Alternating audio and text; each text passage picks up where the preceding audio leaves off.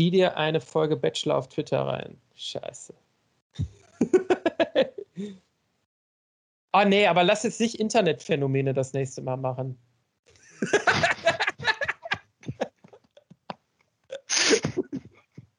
ja, da muss ich dann ja was vorbereiten. Du nimmst immer Themen, wo ich was vorbereiten muss. Da gibst du mir Hausaufgaben auf, weißt du, ich bin kollegial. Ich gebe eine Hausaufgabe auf, die wir beide machen und tippe ein Thema, wo du nichts vorbereiten musst. Und du machst, du gibst mir immer doppelte Hausaufgabe auf.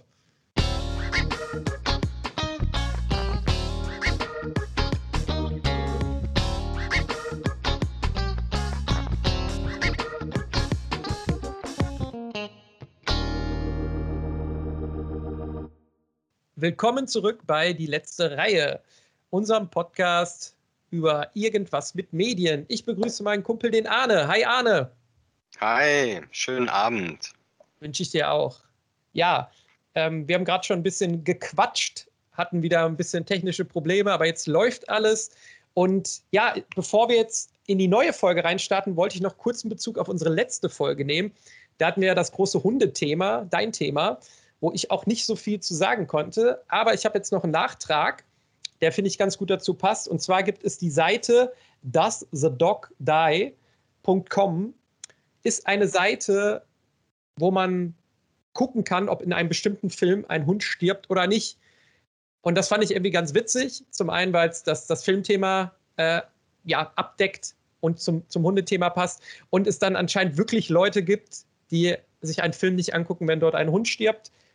Und für jeden, der das irgendwie interessant ist oder da einfach mal so gucken möchte, ein kleiner Tipp. Und ich wollte dich auch noch was fragen, weil wir haben letztes Mal natürlich viel über Hunde in den Medien gesprochen. Aber ja, mich hat im Nachhinein noch so ein bisschen so ein Thema beschäftigt, wo ich dachte, das hätte ich eigentlich mal ansprechen können, weil es mir ein bisschen auf, auf der Seele brennt. Und zwar das Thema, ob man einen Hund lieber aus der Zucht oder aus dem Tierschutz ähm, ja, zu sich holen sollte. Und ich habe da eigentlich Mega eine sehr, wichtig. Ja, ja, und ich habe da eigentlich eine sehr kleine, äh, klare Meinung. Äh, ich glaube, die ist auch deckungsgleich mit deiner, und zwar, dass man auf jeden Fall einen Hund aus dem Tierschutz holen sollte. Ich habe meinen Hund letztes Jahr auch aus dem Tierschutz geholt, aus Griechenland. Und es ist einfach so ein kleiner Appell, weil es gibt so viele Tiere ähm, im Tierschutz, denen es irgendwie nicht gut geht. Und ich finde es irgendwie, ehrlich gesagt, Quatsch zu sagen, ich hole jetzt einen extra gezüchteten Hund auch noch für viel Geld, anstatt den Hunden zu helfen, die es gibt. Ähm, das ist ganz klar meine Meinung und ich weiß, dass gerade jetzt auch in der Corona-Zeit irgendwie viele Leute sich damit beschäftigen, sich vielleicht einen Hund zu holen. Und mein, mein großer Appell ist auf jeden Fall, ähm, holt euch Tiere aus dem Tierschutz. Äh, ja, wir haben unsere beide, beiden Hunde auch aus dem Tierschutz ähm, und ich halte auch einfach super viel von. Wir sind so eine Gesellschaft, in der alles gut läuft und am Ende haben wir trotzdem in jeder Stadt Käfige, wo wir irgendwie Tiere, die keiner haben will, aussetzen und die irgendwie kein Zuhause haben. Und gleichzeitig züchten Leute zum Spaß oder um das bei eBay Kleinanzeigen zu verscherbeln, irgendwie kaputt gezüchtete Rassehunde. Oder auch, es gibt ja sogar Mischlingszuchthunde. Das finde ich macht noch weniger Sinn als das andere, solange es halt noch Tiere im Tierschutz gibt. Äh, bin ich ganz großer Feind von, sich Zuchttiere zu holen. Und ich finde immer wichtig, so ein bisschen anzugucken, wo kommt das eigentlich her. Ne? Äh, ein Hund zu züchten kommt ja daher, dass ich bestimmte Eigenschaften des Tieres besonders hervorheben will. Er soll besonders toll jagen können, er soll besonders toll kämpfen können, verteidigen, aufpassen. Hirtehunde, ne? also so besonders toll auf, auf Schafe aufpassen. Also wichtige Eigenschaften, als es noch wirklich Nutztiere waren, sollten hervorgehoben werden. So, soweit denke ich, kann jeder damit d'accord gehen, das hat zu dem Zeitpunkt dann Sinn gemacht. Daraus sind unsere Rassen entstanden und wir in Deutschland sind da ja sehr streng hinterher mit diesen ganzen Rassen. Und diese Verkommnung davon, wohin das hingeführt hat, dass halt Rassen Schönheitsidealen folgen, die irgendwie kaputte Nasen sind, am Ende zu Krankheiten führen und all dieser Kram. Oder auch diese Hunderassen, wo das Gehirn eingedrückt wird durch die, durch die Nase, dass, durch, dadurch, dass die so flach ist. Das sind Sachen, das ist einfach so unsinnig und so weltfremd für mich, dass ich nicht verstehe, wie man das machen kann, während irgendwie drei Straßen weiter im Tierheim Hunde keine Hoffnung haben, in einer glücklichen Familie zu sein, sondern draußen in Käfigen sitzen. Also da habe ich einfach null Verständnis für. Und ähm, ich bin absolut dafür, äh, dass wir, dass wir da ja nochmal zu aufrufen, auch Tierschutz. Los, geht da raus, holt euch irgendwoher ein Tier und prüft es aber auch, finde ich auch wichtig. Ne? Letzter kleiner Hinweis, prüft, woher ihr eure Hunde holt. Es gibt mittlerweile ja auch einige Mafias, die mit dem Tierschutzthema ihr Geld machen. Mafias? Ich äh, finde es schön, wir, wir, sind uns ja bei vielen Themen in diesem Podcast immer äh, nicht so ganz einig. Bei dem Thema sind wir uns auf jeden Fall einig. Und äh, wenn, wenn auch nur eine Person ähm, sich das vielleicht zu Herzen nimmt, haben wir auch schon was erreicht. Dann starten wir jetzt wirklich sagen in die Folge rein und wie immer kommen wir erstmal zur Hausaufgabenbesprechung.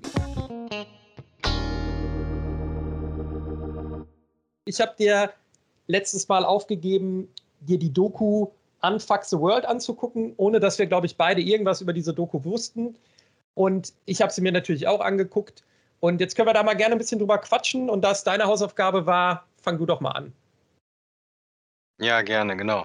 Also Unfuck the World ist im Prinzip eine Dokumentation, die eine Kampagne begleitet oder, oder eine, ja, eine Idee äh, von den Gründern von den Einhornkondomen, wobei die versuchen immer zu betonen, dass das zumindest in diesem Zusammenhang nichts mit den Einhornkondomen zu tun hatte, ähm, wo es darum geht, die Welt zu einem besseren Ort zu machen. Die haben mit einigen Promis, die sich auch engagieren und anderen Engagierten, die Idee gehabt, dass sie das Olympiastadion füllen mit genug Leuten, um jedes Mal eine Petition sozusagen ab, auf, über eine Petition abzustimmen, dass die halt äh, in den Bundestag kommt. Und dieses Konzept wollten die halt als riesige Bewegung, Movement etablieren, ausüben und so weiter und so fort. Und das halt als Crowdfunding-Projekt. Das heißt, sie haben Geld gesammelt, also Karten verkauft sozusagen, damit das sich refinanziert. Und ähm, das haben die als Doku begleitet. Und ich hatte tatsächlich gar keine Ahnung davon. Ich hatte gedacht, es wäre was ganz anderes, weil ich die ganze Zeit an dieses Buch gedacht habe also ging mir ähnlich. Ich habe auch im Vorhinein was über was ganz, ähm, dachte, es geht in eine ganz andere Richtung. Und ich weiß nicht, ob es dir genauso ging, aber nach der ersten Folge wusste ich auch immer noch nicht hundertprozentig, worum es ging. Also mir war schon klar, ja, die wollen dieses Olympiastadion mieten und ja, es geht darum, dass irgendwie gemeinsam Petitionen verabschiedet werden. Aber irgendwie so, was für eine Petition oder wie die sich das genau vorstellen, in welchem Rahmen, äh, hat sich mir auf jeden Fall noch nicht erschlossen. Deshalb muss ich sagen, fand ich den Start in diese Doku erstmal sehr chaotisch. Wenn man kein Vorwissen hatte, war man erstmal so ein bisschen, was, was mache ich hier, worum geht es eigentlich? Und deshalb hat es mich auch am Anfang ehrlich gesagt nicht so gecatcht. Ging dir das ähnlich oder? Ja, ich war tatsächlich am Anfang sehr gecatcht, weil ich halt gar nichts mir vorher extra durchgelesen habe. Ganz bewusst. Und da kommt auch vielleicht so ein Fakt, den ich gleich nochmal genauer irgendwie erklären oder darauf eingehen wollte. Ich habe das nicht mitbekommen. Und ja, ich finde, das, das, ist ein schlechtes Zeichen. Das, das war tatsächlich bei mir auch so, ähm, habe ich mir hier sogar auch notiert. Äh, von wegen, also an mir ist das völlig vorbeigegangen. Ähm, da vielleicht noch jetzt kurz ein paar, paar Rahmenbedingungen. Die Doku, ähm, also dieses Projekt hat 2019 gestartet. Das große Event sollte am 12. Juni 2020 sein also letzten Sommer. Und da wir alle auch wissen, da war schon Corona, da waren Großveranstaltungen nicht erlaubt, wusste man eigentlich von Anfang an schon, okay, diese Doku läuft darauf hinaus, dass diese Veranstaltung gar nicht stattfinden kann, weil im Juni Corona ist. Deshalb hatte man selber schon den Spoiler, wusste man eigentlich schon, worauf es hinausläuft. Kurz noch zu den Rahmenbedingungen. Ich dachte tatsächlich auch, es wäre wirklich nur eine Doku, also ein Doku-Film, vielleicht anderthalb Stunden oder so. Hat sich herausgestellt, nein, es sind sechs Folgen, a 30 Minuten. Ähm, hätte ich das vorher gewusst, hätte ich das vielleicht auch nicht als Hausaufgabe aufgegeben. Aber ich habe sie mir dann trotzdem auch komplett reingezogen. Ich muss auch sagen, ab irgendeinem Punkt war ich dann auch schon gecatcht, dass ich jetzt wissen wollte, ja, was passiert hier noch so. Äh, die beiden Herren, um die es geht, die heißen Waldemar Zeiler und Philipp Siefer kannte ich vorher nicht, über die können wir gleich auch noch reden. Und die Doku kann man ähm, auf Join gucken. Ja. Und genau, jetzt kannst du ja noch mal ein bisschen was dazu sagen. Ja, genau. Also ich kannte die beiden schon. Die haben ja auch dieses Buch äh, Unfuck the Economy heißt das, glaube ich. Oder Unfuck Economy nur? Nee, The Economy. Äh, geschrieben. Oder zumindest der Zeiler was ich super abfeier und das meinte ich auch gerade mit dem, ich bin total überrascht, dass ich von diesem ganzen Unfuck the World Event noch nie gehört habe. Ich folge teilweise Leuten, die die als, als äh, Influencer mit drin haben. Äh, ich bin mega für das Thema offen, weil wir ja auch, auch, auch beruflich bewege ich mich ja sehr viel in diesem Demokratie, Teilhabe, große Kampagnenthema. Und trotzdem ist es vollkommen an mir vorbeigegangen. Und das verwirrt mich schon sehr. Also da habe ich mir als wirklich die, die, ab dem Moment, wo ich wusste, die haben eine Kampagne darum gemacht, Geld dafür zu sammeln, habe ich mir nur gedacht, hey, aber wie schlecht müssen die denn das gemacht haben, dass das an mir vorbeigegangen ist? Ja, oder hat mir, hat mir meine Instagram-Bubble mich da bewusst irgendwie rausgehalten oder was? Also das, das war bei mir auch so. Ich meine, du weißt, ich bin jetzt auf Instagram nicht so unterwegs, aber trotzdem sind wir beide Leute, die irgendwie in den Medien arbeiten, irgendwie viel im Internet unterwegs sind. Und dass wir beide von diesem, es wurde ja dann auch als das größte Crowdfunding-Projekt äh, Deutschlands oder Europas oder so bezeichnet, dass wir da beide nichts von mitbekommen haben, spricht entweder nicht für uns oder nicht für dieses Projekt auf jeden Fall. Und ich hatte auch so ein bisschen das Gefühl, das war ja auch in Berlin und es ging um das Berliner Olympisch, Olympiastadion, ähm, dass das auch so ein bisschen in dieser Berlin-Bubble vielleicht geblieben ist irgendwie, weil, und dass das gar nicht so an uns, die jetzt beide hier in, in NRW wohnen, nicht so rangetragen wurde, weiß ich nicht. Wobei das, das Internet da ja eigentlich keine Grenzen kennt. Äh, hat mich auf jeden Fall auch sehr gewundert. Aber wie, wie, also erstmal, wir können das jetzt ja in zwei Sachen unterteilen. Erstmal, wie fandest du die Doku an sich? Also war die äh, für dich informativ? War das, war, das, war das gut aufgeteilt? War es zu lang, zu kurz, was auch immer? Und das zweite wäre jetzt halt die Thematik der Doku, über die wir, glaube ich, noch deutlich länger reden können. Ja, genau. Mega gut, dass du das sagst, weil genau die Trennung müssen wir, glaube ich, machen, um irgendwie vernünftig darüber reden zu können. Äh, ich würde fast sagen, das Thema des Inhalts ist kleiner für mich. Weil okay. ich glaube, da kommen wir zu einem klaren Punkt, für, für mich Definitiv. persönlich zumindest. Also voll cool. Mega cooles Projekt. Ich finde das eine super Idee. Ich finde toll, Menschen zu motivieren zur Teilhabe. Ich glaube, dass die sehr konkret diese Hipster, sage ich mal, auch angesprochen haben mit ihrer Kampagne, die sowieso eher aktiv sind. Und ich finde persönlich immer die Breitenmasse zu aktivieren spannender und schwieriger. Ich finde es aber eine ganz tolle Idee zu sagen, ähm, wir, wir setzen uns mal zusammen und beschäftigen uns mal ganz aktiv mit der Demokratie und gehen Themen an, die wichtig sind und bringen Petitionen ein, um der Politik zu zeigen, darüber möchten wir reden, da müsst ihr mehr machen. Finde ich eine super Sache, finde ich total unterstützenswert. Ja, also da gehe ich, geh ich tatsächlich nur so halb mit. Also ich, ich äh, bin bei dir. Der, der Grundgedanke, die Grundidee, definitiv äh, lobenswert. Super, dass da was gemacht wird. Und die Idee mit den Petitionen finde ich an sich auch gut. Ich muss aber sagen, dass die Umsetzung, ähm, da gab es dann ja auch innerhalb der Doku, hat man ja auch gesehen, viel Gegenwind und den Gegenwind konnte ich tatsächlich auch verstehen. Und zwar, warum musste man jetzt unbedingt das Olympiastadion mieten? Warum äh, das, dazu muss man noch sagen, dass das auch 30 Euro gekostet hat. Ne? Also eine Karte hat 30 Euro gekostet, damit du bei diesem Event dabei sein kannst. Und dadurch hat sich natürlich das ganze Projekt finanziert. Aber also die, die Idee war ja, dass dann im Olympiastadion irgendwie 70, 80.000 Leute sind, alle gleichzeitig auf ihr Handy für diese Petition abstimmen und dann dieses Gemeinschaftsgefühl entsteht. Und das finde ich, wie gesagt, von der Idee her auch gut. Trotzdem war ja die Kritik auch, dass Leute ausgegrenzt werden, die jetzt vielleicht nicht 30 Euro dafür bezahlen können. Und ich habe es ehrlich gesagt auch nicht ganz verstanden, warum muss es unbedingt das Olympiastadion sein und warum müssen wir unbedingt irgendwie auf 1,8 Millionen kommen? Hätte man das nicht auch irgendwie günstiger machen können? Hätte man sich nicht auch irgendwie an einem anderen Ort treffen können? Oder für mich final liegender, spätestens jetzt auch seit Corona, warum haben wir es nicht einfach online gemacht? Warum hat man dann daraus nicht eine Online-Veranstaltung gemacht? Jeder hätte das von zu Hause machen können, ohne sage ich jetzt mal, diese 30 Euro Eintritt zu bezahlen. Ähm, man hätte ja vielleicht trotzdem irgendwie ein Spendenkonto eröffnen können, dass sich diese, dieses Projekt finanziert.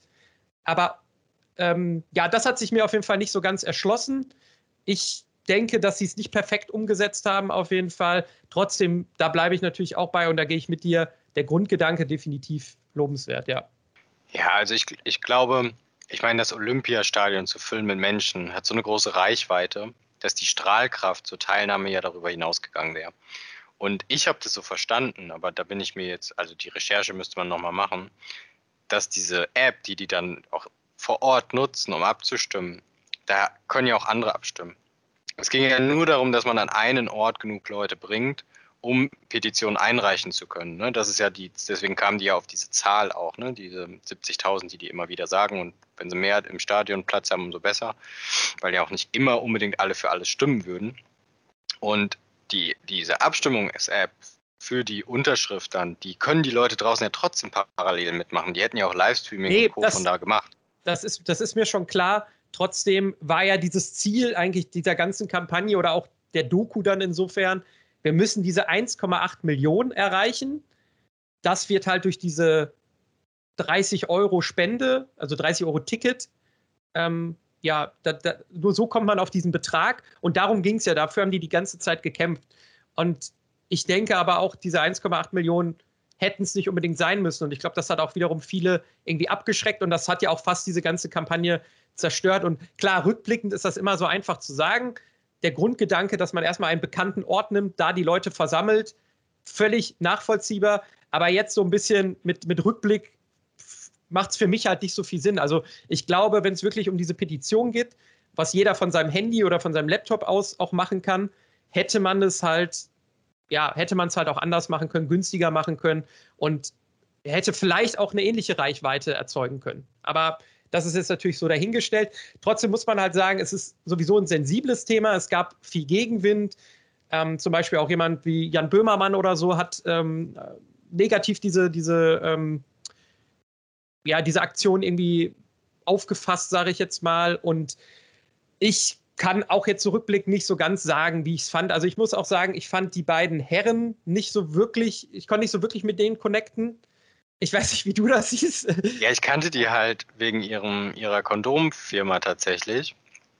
Aha. Und wegen des Buches. Äh, äh, die, die, okay, jetzt muss ich überlegen, aber ich glaube, die waren wirklich mit dieser Firma auch bei der Höhle der Löwen. Ich werde das gleich noch recherchieren, während wir hier weiterreden. Ich glaube nämlich, da habe ich die das erstmal kennengelernt. Und die, ich, ich glaube denen das einfach. Ich kaufe denen das ab, dass die wirklich dahinter stehen.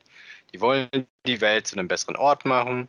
Ja, in einem Hipster-Berlin-Dasein natürlich eine bessere Welt. Vollkommen richtig, ist nicht auf dem Land immer das gleiche wie dort. Aber ich finde die Grundwerte, für die die stehen und für die die sich einsetzen, gut und unterstützenswert. Und ich glaube auch, dass die da kein Bad Business draus machen wollen, wie es ja auch teilweise unterstellt wurde. Ne? Ähm, ja, was ich auf jeden Fall mega den coolen oder spannenden Fakt fand, das haben die, finde ich, auch filmisch ganz gut gemacht. Dieser Moment, wo, wo klar war, es wird vielleicht nichts.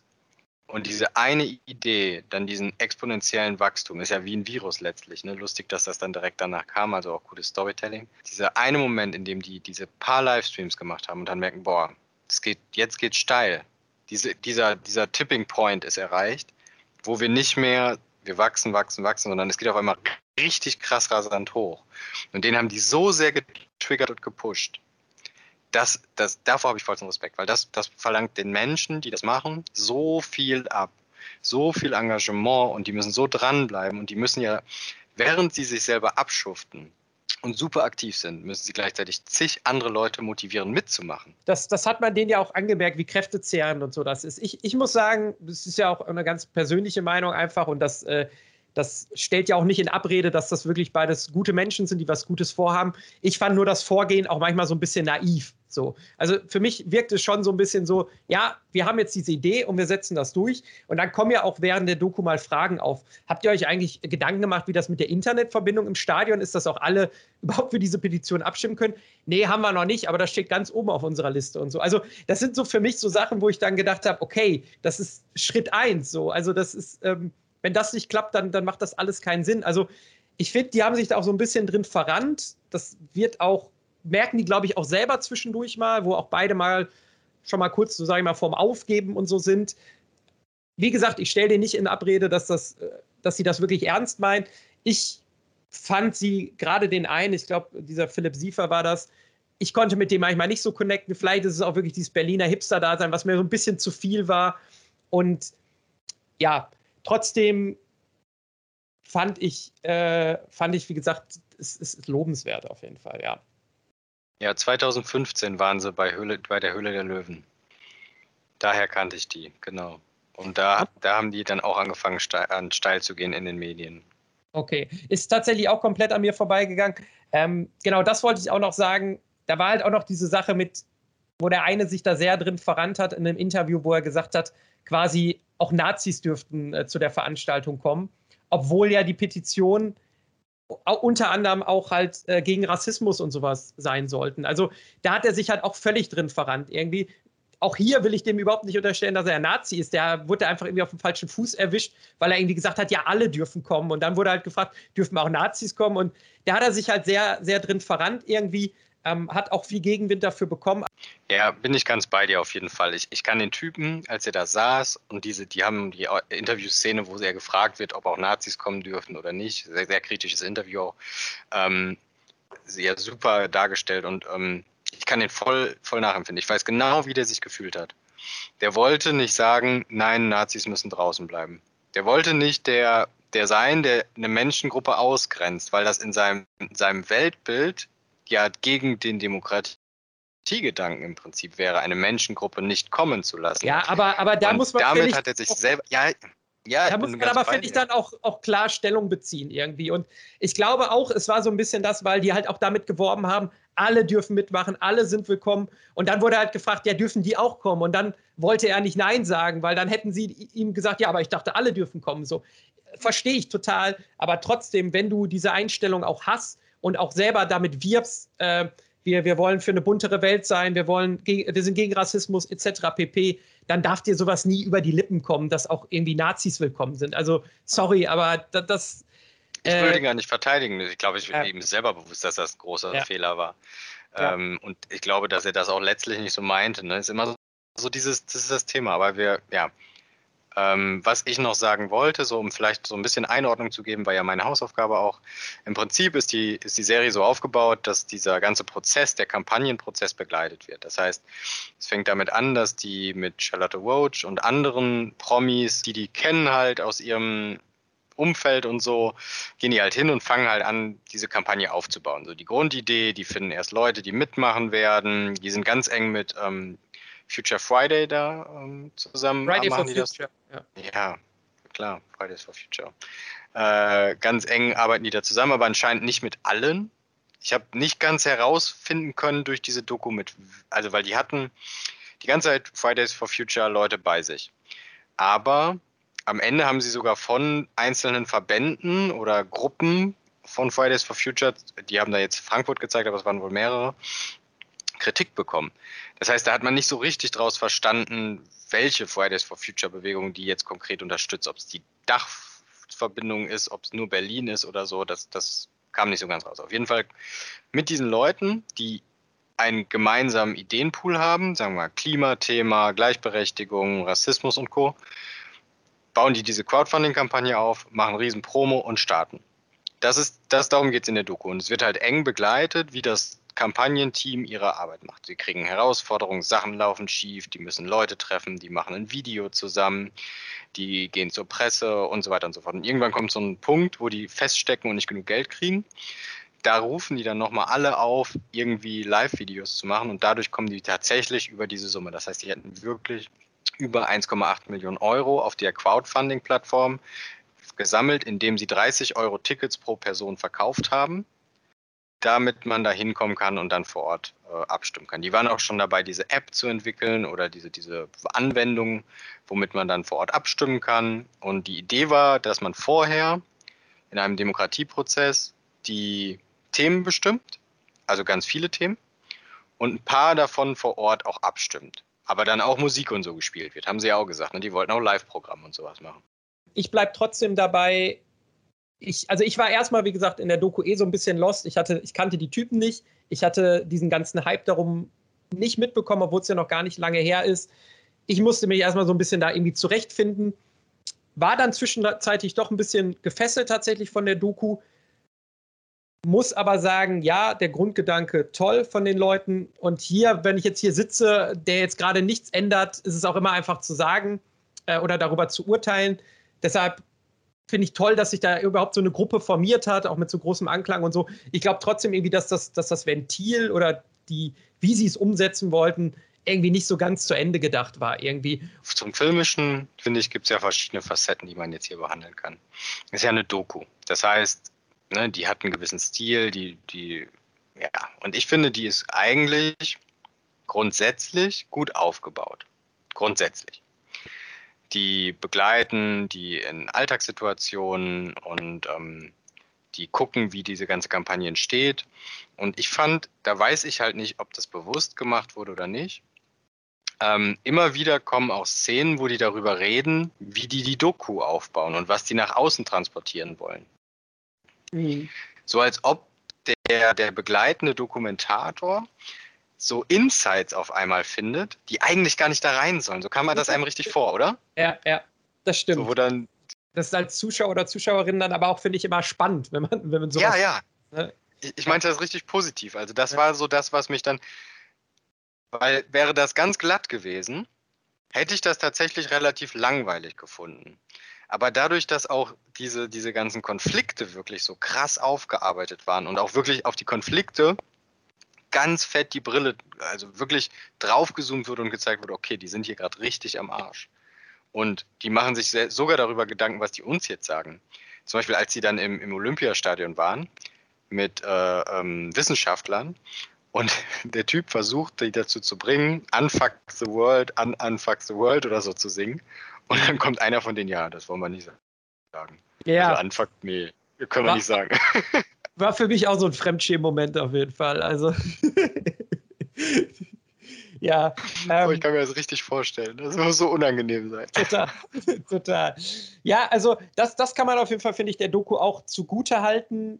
Äh, sie beschönigt jetzt nichts unbedingt. Ne? Also ähm, das wird auch durchaus, kommen da halt auch mal, ja, also werden Szenen auch gezeigt, in denen die Protagonisten jetzt nicht so, so souverän und gut dargestellt rüberkommen und so. Also das, das finde ich auf jeden Fall positiv an der Doku. Würdest du sagen, die wurde jetzt ein bisschen in die Länge gezogen oder fandest du sechs Folgen genau richtig oder hätte es deiner Meinung nach sogar mehr sein können? Das finde ich ja auch immer so, so spannend irgendwie heutzutage. Wieso entscheidet man sich jetzt gerade für diese sechs Folgen? Ähm, hast halt auch oft irgendwie bei Dokus, dass es immer eine, eine bestimmte Anzahl sind.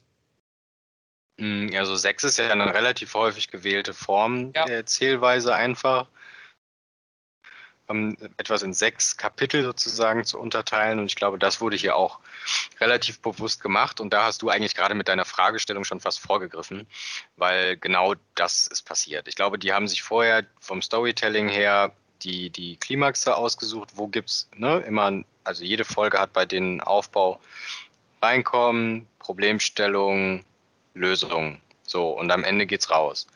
Und das wiederholt sich die ganze Zeit halt in jeder Folge. Und jede hat sozusagen behandelt ein Kapitel der Kampagnenreise. Und ich glaube, die haben sich, oder der Erzähler hat sich halt das festgelegt und hat dann die Folgen aber zu sehr gestreckt. Bei ein, zwei Folgen finde ich die Länge voll okay, weil es sich trägt. Und ich glaube dann dieses typische, ja, aber jede Folge ist 40 Minuten. Wir können die doch jetzt nicht nur 20 machen. Ja. Und ja. das finde ich als einziges tatsächlich ein bisschen schade. Ja, da, da baut, äh, baut, man sich halt selber dann auch quasi so ein bisschen so ein Korsett irgendwie, weil man sagt, jetzt muss ich mich daran halten. Also ich muss halt sagen, so zum Ende hin ähm, ist es bei mir so ein bisschen ausgelaufen irgendwie. Also so die letzten ein, zwei Folgen. Also ich muss auch sagen, ich habe es teilweise sowieso so nebenbei laufen lassen und auch noch was anderes gemacht, äh, bin ich ganz ehrlich. Aber ich glaube wirklich so am meisten hat es mich irgendwie so in Folge zwei, drei, vier irgendwie. Und äh, bei, bei, am Ende ist es halt so ausgelaufen. Natürlich muss man fairerweise sagen, am am Anfang sind die Leute ja davon ausgegangen, am Ende der Doku steht dieses große Event. Und jetzt hat es halt einen ganz anderen, äh, ja, einen ganz anderen Twist, ein ganz anderes Ende halt irgendwie. Ähm, ja, aber ja, würdest du jetzt sagen, kann man weiterempfehlen? Eher nicht. Was, was ist denn da so dein Fazit? Ja, doch. Ich finde, das ist ein aktuelles Thema und ich finde auch, dass man die Doku durchaus so mal weggucken kann äh, sagen wir mal, auf eine Woche verteilt oder so, weil die Folgen letztlich nicht lange gehen.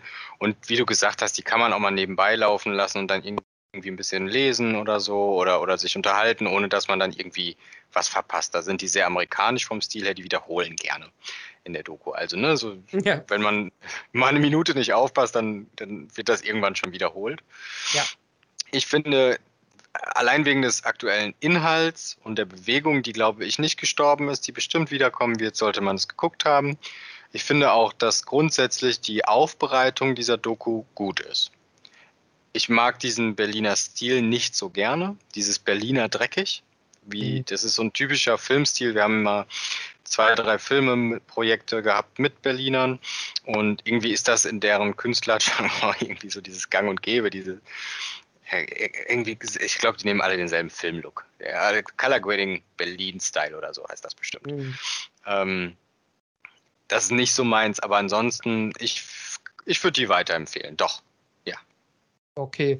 Ja, also, ich, ich weiß gar nicht, ich, ähm, ich würde sie auch nicht nicht weiterempfehlen, um das mal so zu sagen. Ähm, nee, also ich, ich habe mich ganz gut unterhalten gefühlt. Ich finde das Thema ganz spannend. Ich hätte halt jetzt ohne diese Doku auch überhaupt nichts von dieser ganzen Thematik mitbekommen.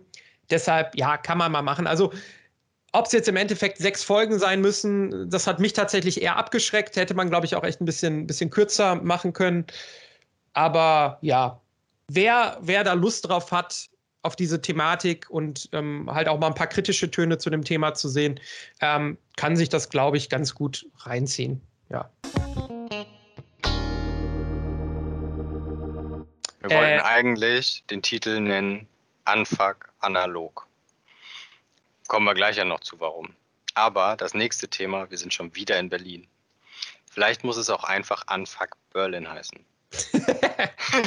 stimmt, stimmt. Äh, gut, dass du sagst, weil wir haben ja auch noch ähm, unsere, ja, wie, wie, wie nennen wir es nochmal immer, unsere, unsere Trends und was, was ging so ab, ne? Die, die, aktuellen Sachen aus der Medienwelt. Und ich dachte einfach heute, dass ich mal ganz kurz über die Berlinale quatsche, weil die findet just in diesem Moment statt. Äh, erste Märzwoche, was ist das? Erster bis fünfter, glaube ich. Leider dieses Jahr natürlich nur digital. Ja, ja, genau. Vielleicht kannst du einfach mal so für die, die jetzt nicht die Mega-Film-Nerds sind, auch so ein bisschen erzählen, was ist die Berlinale überhaupt?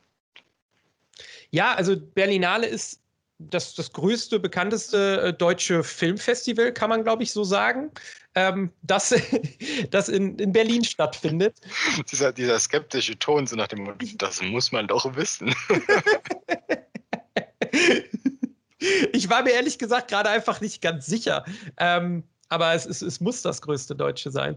Also deshalb, ja, es ist halt, ähm, da gibt es halt verschiedene, verschiedene Kategorien. Da werden auch äh, Kurzfilme, da gibt es äh, Jurypreise, da gibt es aber auch drumherum noch verschiedene Veranstaltungen und, und ja, es ist, glaube ich, auch immer so ein bisschen in Berlin so ein bisschen auf den ähm, dann schon auch so ein bisschen auf, auf, auf Stars und sowas ausgerichtet, worauf es jetzt für mich bei, bei einem Filmfestival einfach gar nicht ankommt, weil mir geht es wirklich um die Filme. Ich war aber auch noch nie bei der Berlinale, das ist nur das, was ich so mitbekommen habe und ähm, eben mir hier und da erzählt wurde. Ich habe aber dieses Mal eine Akkreditierung bekommen und ähm, kann deshalb zumindest jetzt das äh, digitale, die digitale Berlinale mitverfolgen, was natürlich ganz spannend ist auf jeden Fall. Also wie gesagt, normalerweise findet die Berlinale, glaube ich, immer über zehn Tage im Februar statt, jedes Jahr. Jetzt ist es halt wegen Corona so, dass es jetzt auf fünf Tage digital stattfindet. Fachpublikum und Journalisten etc. können jetzt diese Woche ähm, die Filme schon gucken. Und ich glaube, fürs, fürs breite Publikum ist es dann ab Juni nochmal vorgesehen, ähm, das auch digital gucken zu können. Oder ich weiß nicht, ob es dann theoretisch auch schon mit einzelnen Vorstellungen wieder ähm, ja, im Kino auch stattfindet. Wie, wie ist es dieses Mal gewesen? Gibt es irgendwelche Tipps von dir? Gibt es irgendwelche Highlights, die du mitgebracht hast? Ja, kann ich ehrlich gesagt noch gar nicht so viel zu sagen, weil ich diese Woche leider noch nicht dazu gekommen bin, viel zu gucken. Ich habe tatsächlich bis jetzt erst zwei Filme geguckt. Ähm, das eine, der eine Film heißt Host, ähm, war ganz spannend eigentlich, weil der sich ähm, so ein bisschen jetzt auch an der aktuellen Corona-Thematik orientiert hat. Es ist tatsächlich ein britischer Horrorfilm, äh, der nur auf dem Screen stattfindet, weil sich Freundinnen treffen online zu chatten, weil sie sich ja wegen Corona nicht persönlich treffen können.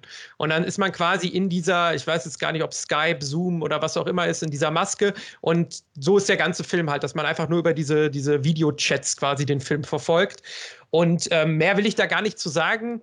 ist, äh, hat jetzt das Rad nicht neu erfunden, war aber auch echt gar nicht so schlecht. Und was ich sehr interessant fand, der ging tatsächlich irgendwie nur 55 Minuten oder so. Also was für ein Spielfilm halt schon sehr, sehr kurz ist. Also da ist er eigentlich so 80, 90 Minuten Minimum. Aber fand ich dann ganz sympathisch. Also den konnte ich dann jetzt die Woche mal so nebenbei gucken. Ähm, und ich habe noch einen deutschen Film geguckt, der heißt äh, im Deutschen Nasser Hund, Wet Dog. Ähm, da geht es so ein bisschen um wieder um Berlin. äh, das zieht sich heute echt so ein bisschen durch. Ähm, über einen ähm, jüdischen Iraner, der nach Berlin kommt, also die ganze Familie, und der dann in Wedding aufwächst und äh, da so ein bisschen in, in ja, äh, in so eine Gang auch reinrutscht und so. Ja, hat man auch teilweise schon alles gesehen. Ich fand den trotzdem irgendwie sehr sympathisch. Hat mir irgendwie gut gefallen, auch mit äh, überwiegend sehr unbekannten Darstellern, was man auch dann teilweise im Schauspiel wieder gemerkt hat. Aber trotzdem war der wirklich sympathisch. Ähm, hatte auch so ein paar Aspekte, die fand ich jetzt noch nicht so abgedroschen waren irgendwie. Es ging dann tatsächlich auch doch mehr ähm, hinten raus, doch mehr um seinen, seinen Glauben auch, als jetzt wirklich um diese, nur um diese Gang-Thematik und so. Aber ja, also den, den fand ich auf jeden Fall ganz gut.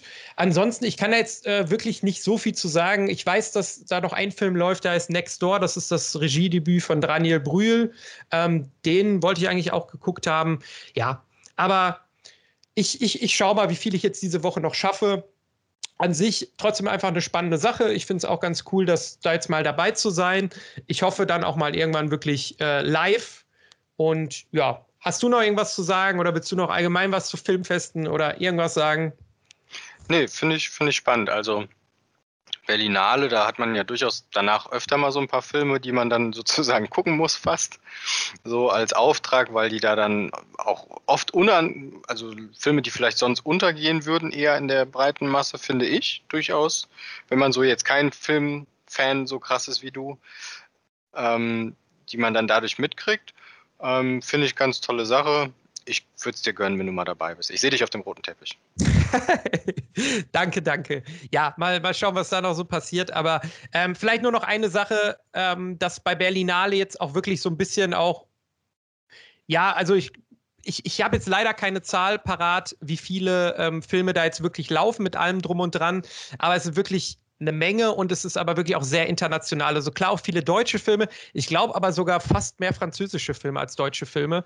Und ich habe aber auch schon einen kasachischen gesehen, also nicht gesehen, aber gesehen, dass der da vorhanden ist, einen vietnamesischen. Äh, es ist wirklich äh, sehr international und ähm, das finde ich halt auch immer ganz schön. Die laufen dann auch meistens im O-Ton mit, äh, mit Untertiteln und ähm, ja, so viel zur Berlinale. Dann kommt jetzt Spitze. unser heutiges Hauptthema. Das hatte ich ausgesucht. Und das Thema diese Woche ist digital oder analog.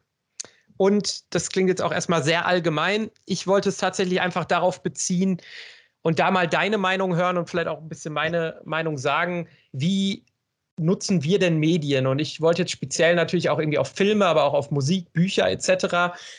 Ähm, wir haben ja, sind beide so alt, dass wir alles noch komplett analog natürlich mitbekommen haben, es aber mittlerweile auch alles komplett digital gibt. Wir haben uns noch äh, CDs gekauft äh, oder davor sogar noch Kassetten, haben jetzt aber auch irgendwie ähm, Zugriff auf Spotify oder YouTube. Wir haben ähm, noch VHS-Kassetten mitgemacht, CDs, Blu-rays, haben jetzt aber auch Streaming-Angebote. Und ja, es gibt natürlich auch für Bücher sowas wie Kindle oder es gibt E-Papers statt Zeitungen. Du weißt, worauf ich hinaus will, auf jeden Fall. Äh, Würde mich mal interessieren. Ja, wollen, wollen wir einfach mal so ein bisschen reinstarten oder wollen wir jetzt mal uns ein Medium speziell vornehmen? Was, was möchtest du? Nee, ich glaube, das ist so ein typisches Thema, wo man auch viel hüpfen muss. Ne? Ja. Also, ja. Ich, wo ich jetzt kein, kein Interesse hätte, ist, glaube ich, diese Tageszeitungen-Thema. So, ne? Das, ist, das Ja. ist ein Riesenfass. Da können wir, ich finde, das ist auch ein eigenes Thema nochmal, weil Tageszeitungen äh, ja auch ein sehr, sehr konkreter Fall sind, jetzt auch gerade aktuell wegen der ganzen äh, Wall, die die jetzt alle aufbauen, eine Paywall. Ähm, das machen wir irgendwann anders mal, würde ich sagen. Äh, ja, Printmedien können wir gerne nochmal gesondert besprechen. Ähm, ja, wo wir ja auch immer so viel ankündigen, ob wir es dann machen, äh, ist aber die andere Sache. Nee, aber ja, also ich, dann fange ich einfach mal an und ähm, bei mir ist es halt schon so, dass sich natürlich viel geändert hat. Und bei mir ist es wirklich so ein bisschen halb-halb. Also zum Beispiel bei Musik ist es so, ich habe schon mir früher sehr gerne CDs geholt, ähm, habe auch immer noch viele CDs zu Hause, habe die dann überwiegend auch zuletzt viel im Auto und sowas gehört, habe jetzt aber halt auch einen Spotify-Account, beziehungsweise ich bin Gott sei Dank in dem Familienabo von einem, äh, von einem Kumpel mit drin und ja, kaufe mir seitdem auch ehrlich gesagt keine CDs mehr. Und ja, das finde ich einerseits auch ein bisschen schade, weil ich mich auch wirklich gerne an diese Momente zurückerinnere, ähm, wo ich mit einem Kumpel irgendwie zu Saturn das neue Album von den Red Hot Chili Peppers ist rausgekommen. Wir haben uns das geholt, sind zu ihm nach Hause, haben es in den CD-Player reingelegt und dann rauf und runter gehört. Und dieses Feeling ist halt komplett verloren gegangen, weil du im Moment auf Millionen Hits ähm, Zugriff hast. Und ich finde, man schätzt es dadurch weniger wert, dass man wirklich auch mal wirklich ein Album am Stück durchhört, weil man wenn es einem nicht gefällt, dann hört man halt das nächste Album und man springt viel mehr. Und früher hat man es wirklich bewusster gehört. Ich habe es jetzt gerade mal am Beispiel Musik gemacht. Zu Filmen sage ich natürlich gleich auch noch was, aber das ist erstmal so ein bisschen mein Fazit ähm, oder Zwischenfazit, dass man halt wirklich so ein bisschen, weil man diesen Überfluss hat, einfach es weniger bewusst auch macht und es weniger besonders ist. Ja, das auf jeden Fall. Wahrscheinlich sitzen da draußen unsere 15 Fans jetzt gerade und denken sich nur, was ein Banause, dass der irgendwie CDs als Oldschool betitelt, so wenn man guckt, was da ja auch so Schallplattenfans, weißt du, draußen unterwegs ja. sind. Und das ist so auch eins der wenigen Sachen, wo ich bei Musik sagen muss, also ich finde, es gibt gewisse Medien, wo man halt auch wirklich einen klanglichen Unterschied merkt. So. Eine Schallplatte klingt anders. Liveband klingt natürlich anders ähm, gewisse Akustiken, sagen wir mal Raumakustik, wie die eingerichtet ist, wenn die wirklich gut gemacht ist, klingt anders. Aber ansonsten bin ich ganz ehrlich, ich sehe keinen Mehrwert in der CD. Außer dass wir Menschen immer denken, wir müssten alles als einzelnen Gegenstand in der Hand halten, um es wertzuschätzen. Ähm, ich finde wichtig, dass bei der ganzen Sache die Musiker genug Geld verdienen, um ihre Musik machen zu können. Das finde ich ganz wichtig, dass sozusagen, das war ja eine kurze Zeit, so Übergangszeit mit YouTube, dass man sozusagen so einen Konflikt hatte, dass Musik jetzt frei überall zugänglich ist und keiner mehr was kauft. Ähm, ich glaube, dass das mittlerweile ganz gut läuft, weiß aber auch, dass da durchaus noch Kritik oder Konflikte sind. Ähm, aber sonst finde ich eigentlich nur bei Musik, wenn es einen klanglichen Unterschied macht, finde ich cool, dann bin ich gerne analog, finde ich spannend. Ich weiß aber auch, dass digitale Musik echt hohe Qualität haben kann und super klingen kann. Muss nicht immer sein. Bei mir ist es halt wirklich so, also ich habe jetzt gerade gesagt, dass ich jetzt quasi bei, bei Musik schon, auch wenn ich es manchmal vielleicht ein bisschen bedauere, aber eigentlich schon ein bisschen von, von äh, analog auf digital übergegangen bin. Bei meiner großen Leidenschaft Filme ist es allerdings anders. Ja, ich habe auch die einschlägigen Streaming-Dienste. Trotzdem habe ich, ich, ich kann es hier auch mal kurz zeigen mit der Webcam, äh, eine nicht allzu kleine ähm, DVD- und Blu-ray-Sammlung. Und die ist mir tatsächlich auch sehr wichtig. Und es ist so, ich hole mir auch nicht mehr so viele Filme wie vielleicht noch vor ein paar Jahren. Aber so die Filme im Jahr, wo ich sage, boah, doch, das war einer meiner Lieblingsfilme, den fand ich toll, den will ich auf jeden Fall noch mal sehen, den möchte ich schon gerne im Schrank haben. Man ist den Abend auf Netflix unterwegs und braucht eine halbe Stunde, bis man sich für einen Film entscheidet. Oder man, man skippt so lange rum, bis man am Ende sagt, ach, jetzt gucke ich doch wieder eine Folge Family Guy oder was auch immer, äh, weil man nichts gefunden hat. Auch da ist es, dass man so ein großes Überangebot hat und nicht spezifisch guckt. Und wenn ich jetzt hier meinen Schrank habe und ich weiß, ach, ich habe den Film da stehen, da habe ich mal wieder Bock drauf, dann nehme ich mir den, tu den rein und gucke den und freue mich drauf. Und ja, die meisten Filme findet man zumindest auf einen der drei, vier großen Streaming-Dienst Seiten, trotzdem auch tatsächlich nicht alle Filme. Und ich möchte nicht, wenn ich irgendwann mal Bock habe, jetzt will ich Fight Club gucken und der war letzte Woche noch bei Amazon Prime und jetzt ist er aber nicht mehr da, dass ich den da nicht gucken kann. Und du redest dich in Rage. Du redest ich rede mich in Rage. Ja, ich merke, du merkst schon, das ist ein, äh, ein Das ist, glaube ich, ein sehr persönliches Thema. Da dürfen wir, müssen wir vielleicht die Akustik etwas runterschrauben. Äh, ja, ich bin da bei dir. Also, das hat ja auch ganz viele Facetten. Ne? Also, dieses Besitzen von einer DVD hat auch irgendwas. Ich bin ganz ehrlich, ich habe vor, glaube ich, vier Jahren sämtliche DVDs, die ich besessen habe und Blu-rays verkauft oder verschenkt. Warum habe ich keine bekommen? Ähm, ehrlich gesagt weiß ich das gar nicht. Ich hatte tolle Filme, hätte sie alle haben können. Ja, ich weiß, zu Uni-Zeiten haben wir uns auch manchmal noch ein paar gegenseitig ausgeliehen und so, ja. Ja, ja. Danach war das dann, irgendwann war das bei mir vorbei. Da habe ich für mich gesagt, das ist Raum, den ich weggebe an etwas, was ich nicht haptisch brauche für mich. Mhm. Also das war einfach für mich so. Ich verstehe aber auch, woher das kommt mit dem Besitzen. Wir waren vor drei, vier Jahren mit der Family in der Eifel. Und das war wirklich so ein, so ein also unten unter so einem Berg und da war kein Internet. Gar nichts. Und da standen halt so fünf DVDs im Schrank. Und das mhm. war so eine skurrile Situation, weil wir, wir hatten halt diese fünf Filme. Und nicht, wir hatten Netflix, mittlerweile hat man in jedem Urlaub ja auch Netflix, Amazon und was auch immer, ne? egal wo man ist auf der Welt. Und wenn es nicht die Deutschen sind, dann hast du trotzdem die Möglichkeit, Deutsch zu verbinden und so. Das war total spannend. Und das ist schon, da gebe ich dir recht, was cool ist auch irgendwie, ne? dass man so an den Schrank geht und sagt, das gucke ich jetzt und nicht dadurch streamt. Und da finde ich auch immer wichtig, man darf nie vergessen, wir werden beeinflusst. Wir sind in der Bubble, wenn wir Netflix gucken. Wir sind in der Bubble, wenn wir Amazon gucken. Netflix zeigt uns immer die Sachen, die sie selbst produzieren, ganz weit oben. Das heißt, wir kriegen hier auch eine Kultur untergeschoben, die wir vielleicht gar nicht wollen. Das dürfen wir nicht vergessen. Ähm, und da wäre vielleicht auch von meiner Seite der Übergang, das Kino müssen wir gleich nochmal machen, aber ich finde den Übergang ganz spannend, da, wo ich ganz anders bin, sind Bücher. Mhm. Weil du gesagt hast, sammeln so, ne? Du, du willst es im Regal haben. Das habe ich halt mit Büchern.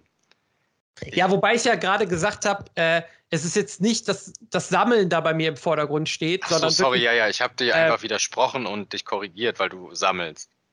Okay. also tut mir leid, das macht man deswegen. Es ist ein Sammelzwang, das, so sind wir Menschen. Wir wollen etwas besitzen. Das ist Besitz. Besitz will man haben, man will es da haben. Das ist ein gutes Gefühl zu wissen, ich habe das hier. Selbst wenn du es ja. nie brauchst.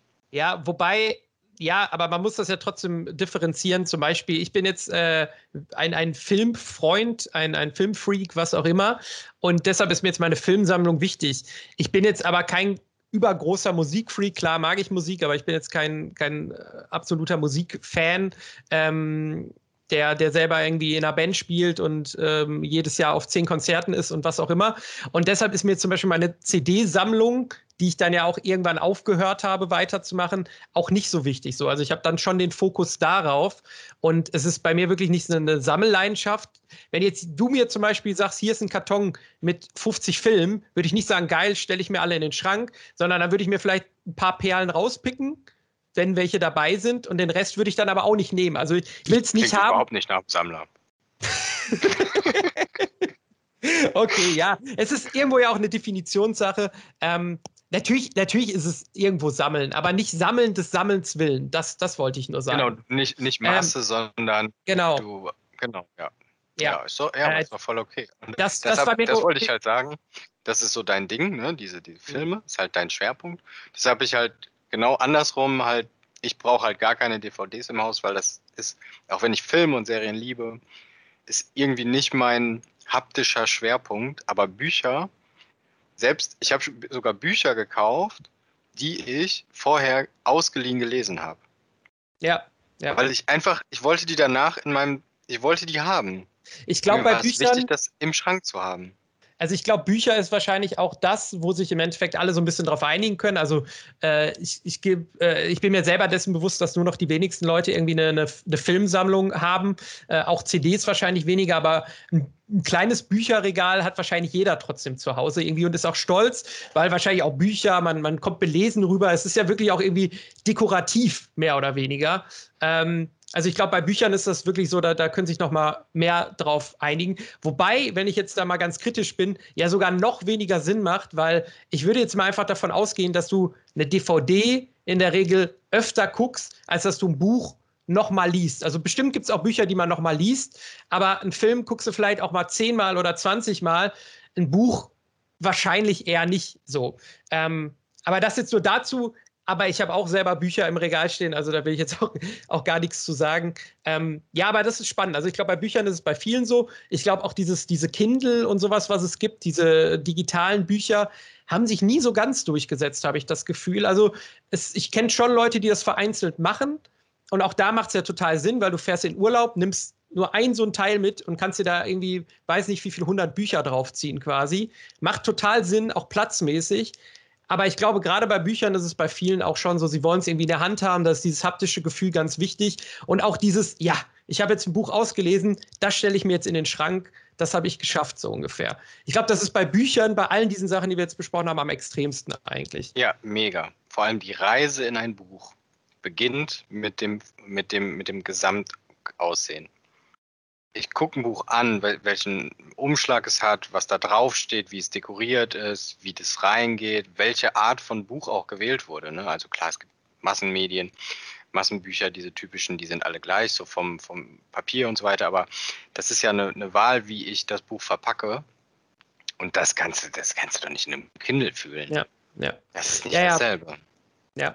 ja teilweise zumindest nicht hast. Wäre jetzt aber so ein Pro-Argument. Und für mich ist aber wirklich dieses Pro-Argument, ich habe im Moment einen Kumpel, der gerade so dieses Thema Film, klingt jetzt blöd, aber jetzt gerade so nochmal für sich entdeckt hat, neu für sich entdeckt hat. Vielleicht auch einfach wegen Corona geschuldet, viel Zeit, was auch immer.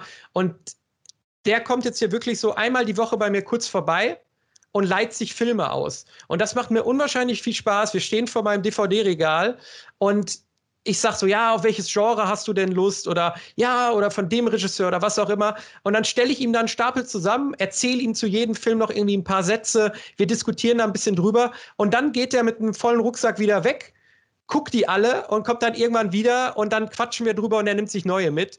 Und das macht mir, wie gesagt, als Filmfan unglaublich viel Spaß und irgendwie auch Freude, dass ich ihm die geben kann. Und wie gesagt, das ist, finde ich, jetzt nochmal was anderes, als wenn ich sage, ja, hier guck mal auf Netflix den Film oder mach mal das. Oder ja, also für mich ist das schon was Besonderes. Für mich ist aber einfach auch wichtig, dass die Filme, die ich sehr mag, ähm, dass ich die einfach gucken kann, wenn ich sie gucken möchte. So.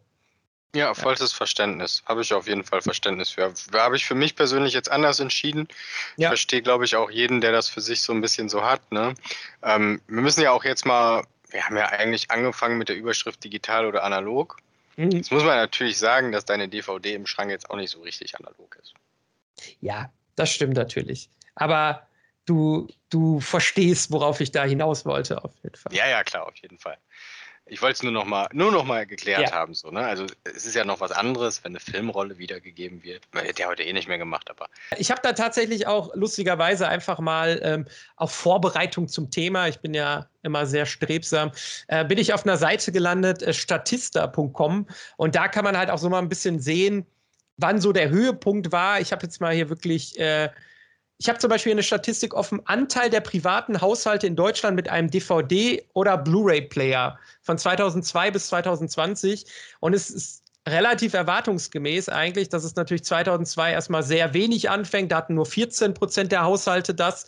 Und der Höhepunkt war dann wirklich so 2014, wo 75 Prozent der Haushalte das hatten. Aber auch schon seit 2009 waren es immer irgendwie über 70 Prozent. Und jetzt sind es mittlerweile so knapp 60 Prozent. Also ganz erwartungsgemäß, die Kurve steigt, hatte irgendwann ihren Höhepunkt, äh, geht irgendwie wieder runter. Ist jetzt überhaupt nichts äh, Spannendes, sondern so, wie man es erwartet hat. Ähm, ein Punkt, wir hatten ja jetzt Zeitungen so ein bisschen ausgegrenzt, den ich vielleicht noch mit reinbringen würde, wo vielleicht auch wieder das Haptik-Thema mit drin ist, so Magazine. Mhm. Also ich bin, ich habe so zwei, drei Magazine, ich habe ja letztes Mal schon T3N vorgestellt, die ich gerne auch habe, so gar nicht um des Habens willen, sondern weil ich ähm, beruflich und ich weiß, ich, also ich habe mit mehreren Leuten schon drüber geredet, denen es ähnlich geht, die beruflich den ganzen Tag am Handy und am PC sind. Und ne, du bist Social Media unterwegs, beruflich, dann bist du den ganzen Tag an den E-Mails, dann bist du den ganzen Tag in irgendwie Excel-Tabellen und Projektmanagement-Tools und dann wieder am Handy in Social Media. Und ich mag das einfach gerne, diesen Kontrast dazu zu haben. Und ich habe das Gefühl, dass das gut tut, das zwischen zu haben. Und deswegen habe ich so ein paar Magazine, die ich theoretisch auch alle in den sozialen Medien lesen könnte oder im Web, die ich aber einfach gerne dann irgendwie sonntags oder, oder abends mal irgendwie auf dem Sessel oder von mir aus auch, wenn die Glotze läuft, parallel so ein bisschen für mich lese und die auch wirklich habe. Ich weiß nicht, geht dir das auch so? Äh, da bin ich zum Beispiel ganz anders. Also Magazine ähm, habe ich früher auch super gerne gelesen, auf jeden Fall. Ähm, teilweise auch irgendwelche Sport-, Fußballmagazine, ähm, aber auch irgendwie zu bestimmten Themen oder so. Aber da bin ich zum Beispiel halt völlig raus. Also habe ich mir, glaube ich, seit Jahren keine mehr geholt. Also das Einzige, wo es mir manchmal noch einfällt, ist dieses klassische irgendwie am Flughafen oder vor einer langen Bahnfahrt oder so, dass man irgendwie sagt, jetzt hole ich mir noch mal irgendwie eine Zeitschrift oder so. Ähm, aber ich habe weder ein Abo noch, dass ich jetzt irgendwie mir regelmäßig irgendwie was hole. Ich kann den Impuls total nachvollziehen, dass man sagt, ey, ich lege jetzt mal bewusst mein Handy weg und blätter jetzt wirklich da drin. Ähm, kann ich total nachvollziehen, aber da, da bin ich zum Beispiel echt so ein bisschen raus. Ich bin dran mit dem nächsten Thema und ich Ja. bin dran mit der Hausaufgabe. Richtig? Das ist, äh, das ist richtig, ja. Sehr Was gut. Was hast du mir denn Schönes mitgebracht? Also, du hast ja erzählt, dass du, also ich bin ja, also ich finde Twitter okay, aber ich finde, es ist halt voll die Snob-Area da äh, auf, auf Twitter, äh, Bildungselite und, und bla bla. Aber es gibt ja auf Twitter auch ganz spannende Sachen. Zum Beispiel gibt es ja ganz schön coole Leute, die Trash-TV auf Twitter begleiten und wo das eigentlich schon fast eine eigene Geschichte ist weil das so komödiastisch au- aufbereitet ist, dass man das auch ohne die Serie oder was auch immer zu gucken, sich nur diese Twitter-Posts angucken kann. Deswegen ist deine Hausaufgabe, weil im Moment der Bachelor läuft, dir eine Folge Bachelor über Twitter reinzuziehen. Ich hasse dich. Was, was heißt über Twitter mir eine Folge reinziehen? Also was da über die Folge gepostet wird oder äh, wie? Genau, Und das muss ich parallel machen, während die Ja. Folge läuft? genau. Ah, Arne, nein. Ey, Doch. warum? Guck mal, ich muss mir immer irgendwelche Edeka-Werbespots angucken oder jetzt während der Bachelor läuft irgendwie äh, Twitter verfolgen. Und bei mir sage ich einfach, hier, guck den Film, guck die Doku. Äh, ich guck die auch, alles gut. Also äh, da, da müssen wir mal auch äh, bei Gelegenheit mal drüber reden, auf jeden Fall. Aber ja, ich mach's natürlich. Ah, Wann läuft denn der schön. Bachelor immer? Nee, das müssen wir vielleicht mal googeln. Ähm, auf jeden Fall mache ich, ich, ich mache das ja auch. So, wir sitzen dann da sozusagen parallel und vielleicht twittern wir ja auch parallel, weil Also, wir selber was lustig finden. ich Du musst die Folge auch nicht gucken. Du musst sie nicht so. gucken. Du kannst auch nur Twitter machen währenddessen. Aber es muss parallel sein, weil das ist ja dieser Hype dann auch, ne? dass diese Sachen wirklich, die, die gehen ja auf dumme Sachen ein, die in der Serie passieren. Oder der, der Okay, okay. Ja, dann äh, hoffe ich natürlich, dass ich auch kann, während äh, die Sendung läuft. Und dann machen wir das. Und äh, wahrscheinlich schreiben wir beide dann auch noch parallel miteinander. Ja, mega, Das- mega, da hätte ich richtig Bock drauf. ja das weiß ich. Vielleicht bringe ich dir auch nächstes Mal eine Rose mit. Ja, das Okay. äh, wäre toll. Und als Thema, damit, ihr, damit ich dir ein bisschen entgegenkomme, nachdem ich dich mit der Hausaufgabe so foltere, dachte ich mir, lass uns doch mal drüber reden, welche Filme haben uns geprägt. Also jeder bringt vielleicht ein, zwei, drei Filme mit, erzählt so ein bisschen davon, was daraus einen geprägt hat. Und vielleicht auch so ein bisschen in welcher Lebensphase, also gar nicht jetzt zu persönlich, sondern einfach nur so, wann der lief, wann man den geguckt hat, ob 20 Jahre danach oder während als erster Film im Kino oder so. Genau, dass wir da einfach jeder so ein paar Filme mitbringen. sehr, das fände ich ganz cool. sehr coole Aufgabe. Ähm, das macht mir schon wieder deutlich mehr Spaß auf jeden Fall. Hättest du mir das nicht einfach als Hausaufgabe aufgeben können? Such drei Filme raus, die dich geprägt haben. Wir reden nächste Woche drüber. Fertig. Aber nein, okay. Ähm, nee, also das, das Thema nächstes Mal ist dann, welche Filme haben uns geprägt? Äh, wir machen beide die Hausaufgabe. Und ja, dann sprechen wir uns auf jeden Fall wieder. Hast du noch ein Schlusswort? Noch was, was du loswerden möchtest? Ich du warst möchte- übrigens, äh, das fällt mir jetzt gerade auf, weil wir so oft Berlin in dieser Folge hatten und du warst diese Woche in Berlin, ne? Ich war gestern noch in Berlin. Du warst gestern Ja, noch in Berlin. Das ganze Wochenende. Crazy. Also ist Berlin so ein bisschen omnipräsent gerade bei dir. Unfuck Berlin, sag ich dir. Okay, okay. Äh, ich war schon lange nicht mehr in Berlin. Ich komme hier gar nicht mehr raus. Aber gut, das ist ein anderes Thema. Und ja, deshalb würde ich sagen, verabschieden wir uns. Hat wie immer sehr viel Spaß gemacht. Ich freue mich auf nächste Mal. Macht es gut. Ja, vielen Dank, genau. Denkt dran, abonnieren, teilen, Reichweite erhöhen, weiterschicken. Glocke aktivieren. genau, und die Glocke nicht vergessen. Danke euch. Ciao.